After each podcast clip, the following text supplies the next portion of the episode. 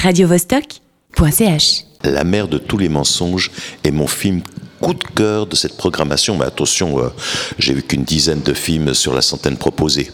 Sorti l'année dernière, l'année dernière, il a été présenté à Cannes et a remporté le prix Un certain regard. Comme quoi mes goûts sont au diapason de ceux de la Croisette. Il s'agit d'un film marocain réalisé, écrit, produit, monté par Asmae El-Moudir.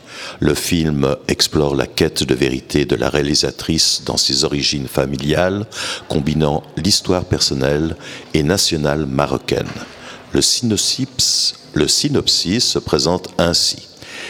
La grand-mère Zara interdit strictement la création d'images ou de photographies.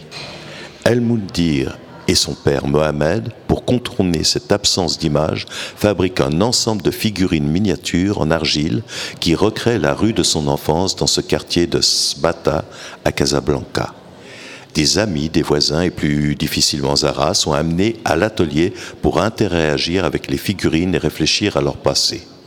En enquêtant sur l'histoire de sa famille, elle découvre ses liens avec l'histoire collective du quartier, en particulier avec les émeutes du pain de 1981 à Casablanca, qui ont entraîné le massacre de nombreux habitants.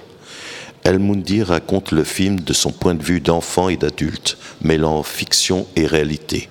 Elle déclare Je n'essaye pas de documenter la véritable histoire de ma famille, mais de faire un film sur la multiplicité des points de vue et la pluralité des interprétations qui existent au sein d'un même foyer non seulement dans l'intérêt familial, mais aussi dans celui de l'histoire nationale. Ce film tente de mettre en lumière ce qui a été trop longtemps caché.